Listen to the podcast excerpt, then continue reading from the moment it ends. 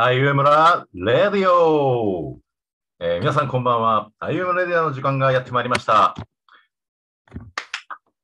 え 本日はですね、5名の方々にお越しいただきまして、私、えー MC の美前と、そして、えー秋山俊、はいえーそして、えー杉ですね。はい。で、さこっちゃん、りんごさん、えーこんなですね、素敵な、え5名のメンバーでお送りさせていただきます。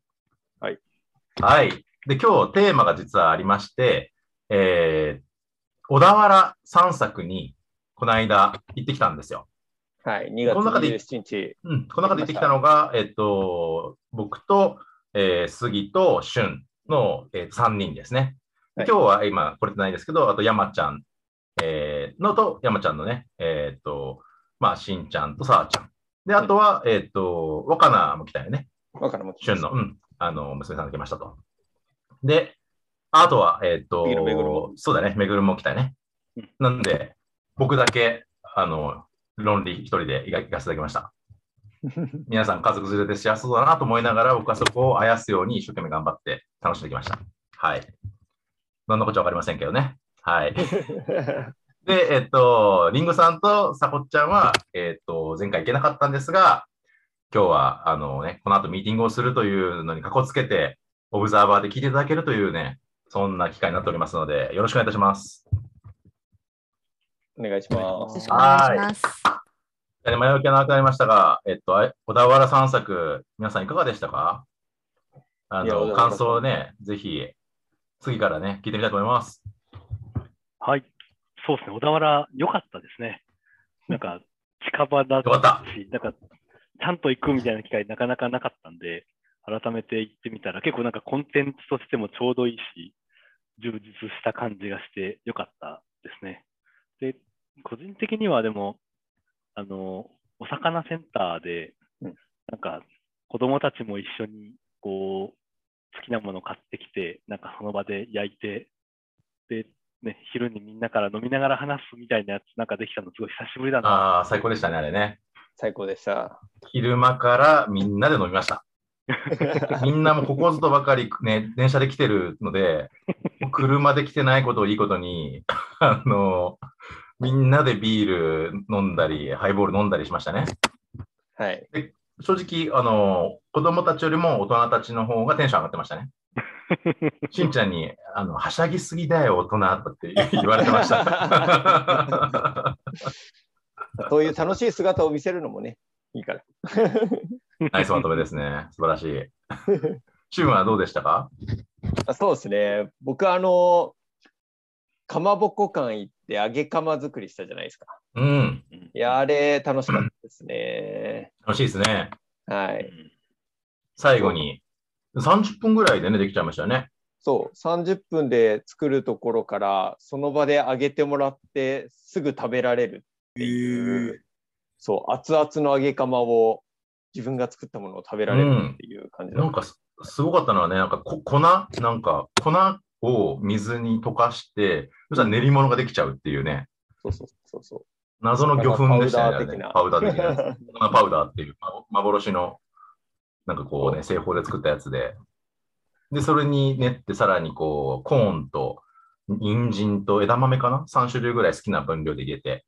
うんで、め、めぐるとかはね、あのー枝豆しか入れないみたいな。いいセンス。そうそれで作ってね、みんなで絵をね、お魚のマークの絵とか、ハートのマークの絵とかみんなね、思い思いのを作って焼いて、もう作って焼いて食べるまで30分ぐらいでできちゃったからね、そあの手軽に、手軽感とあのね、なんかこう、みんなで作ったワーワークショップ感がすごい良かったですよね。う。4歳のさくらちゃんもね、がちゃんと作れてたから、うんもう本当に子供も大人も楽しめるいいコンテンツだったんじゃないかなと思いました。ね。もうあの、鈴広ランドかっていうぐらいのなんかね、もう そこの場所の、うん、ワークショップ感みたいなのが出来上がっててね、1回、2回、3回みたいなので。でそことあとはお土産コーナーもすごい広くて、そうそうそうそう。これデパ地下かっていうぐらい人いたよね。うんまあ、揚げ釜にビールがあったらもっと良かったんだけどね。確かに。そこは飲めなかった。でも、山ちゃんは、あの、その後、追加で飲んでたよね。飲んでたんか地ビール、地ビール。地ビールをごめんとか言って言って、一人で飲んでた。我慢できなかっ隣にね、増上、増上所があって。あ、そうそう、箱根ビールの醸造所があったんでね。そうそうそうそうそう。で、そこのテイクアウトもすぐた。うんそこで売ってたから、あの辺はよくできてるよね。そう。ね。本当に。本当に最高だったということです。みまいさんは、あ、僕もいいですか？ありがとうございます。もちろん。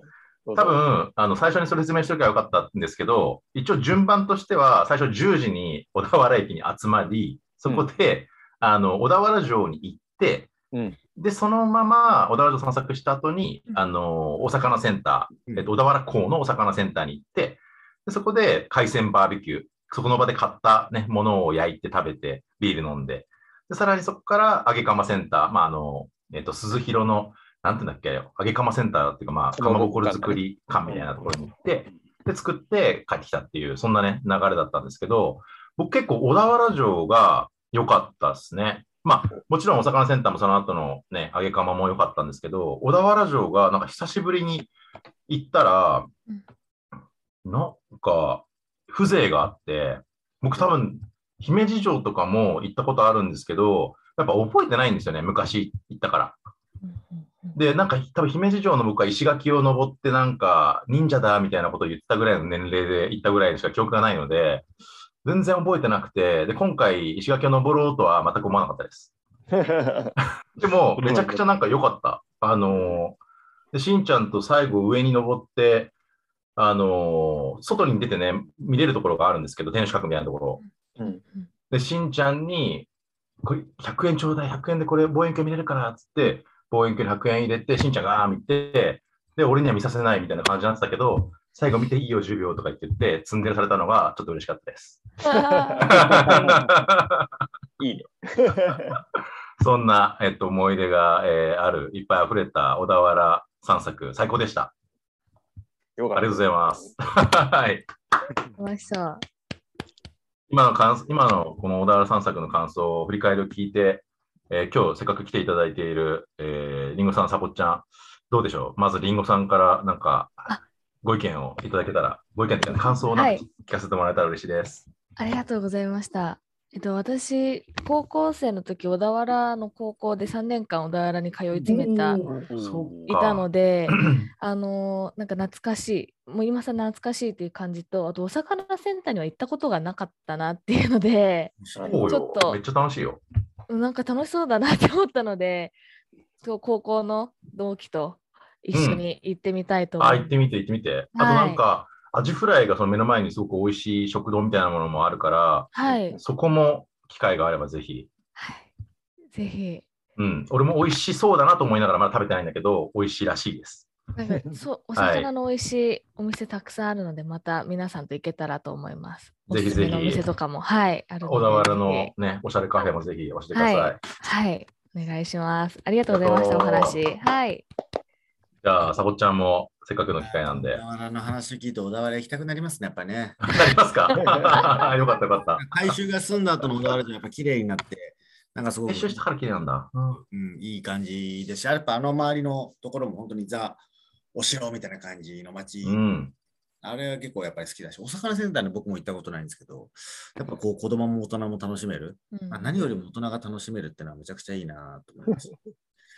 最高ですよ。センターだけがちょっとイメージがまだつきづらいんですけど、うまあ、ん。ビビールが飲めるっていうところで言うと、山ちゃんの気持ちはよくわかる。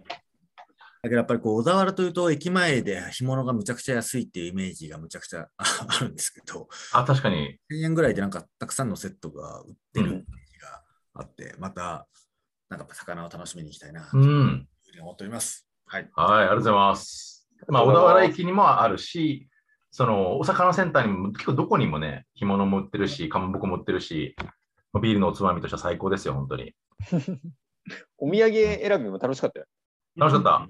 うん俺もお魚センターで、あの、味噌漬け？最強漬けじゃないけど、なんかた、タラの味噌漬けみたいなのが、あの2つのお店で食べたんだけど、片一方がとてつもなく美味しかったから、比較したときに、そっちの方を3匹買って帰りました。金目だよ金目。金金目鯛か。ううん、金目鯛の味噌漬けと、金目鯛の、なんだろう、最強漬けわかんないけど、似たようなやつをた頼んだら、圧倒的にあの反対側のすごい売り込みが強い方が美味しかったんだよね。自信があるから売り込みが強かったということです。そうだということに気づきましたね。僕はもう少し緩い感じのところの方がね、実は自信があるのかなと思ったんですけど、逆でした。はい。ぜひ皆さんもお魚センター行くときは、売り込みが強いところで頑張って買ってみてください。ボーナスチャンスとかって言って、今ならこれを追加で買うと、あの消費税がおまけできますとかっていうことを言われるけど、はい。全然消費税おまけされても嬉しくないなって思って、いや、僕はいいですって、かたくなに断ったっていうね。そ そんな、そんな、買わせて、で、それ断ったら、断ったらさらにその次に、えっ、と、うちは何の店だと思いますか？マグロの店です。だからマグロを食べていただかないと困るんです。マグロ買ってきませんか？みたいな、さらに押し売りされて、いや、僕はこの、えっ、と、味噌漬けがいいんでって言って、かたくなに断ったけど、それを嫁に話したら、はい私だったら買っちゃうなって言ってたぐらい推しが強いお店です。へえ。いやでも味は美味しかったんで、もう味は美味しかったんで、あの、おすすめです。はい。あんまり怖がらないで大丈夫ですよ。はい。そんなところで、えー、小田原散策の振り返りをですね、させていただきました。えー皆さんどうも今日はありがとうございました。ありがとうございました。ありがとうございましたありがとうございました。うんではでは、IOM レディはこれにて失礼します。バイ。バーイ。ババイバーイ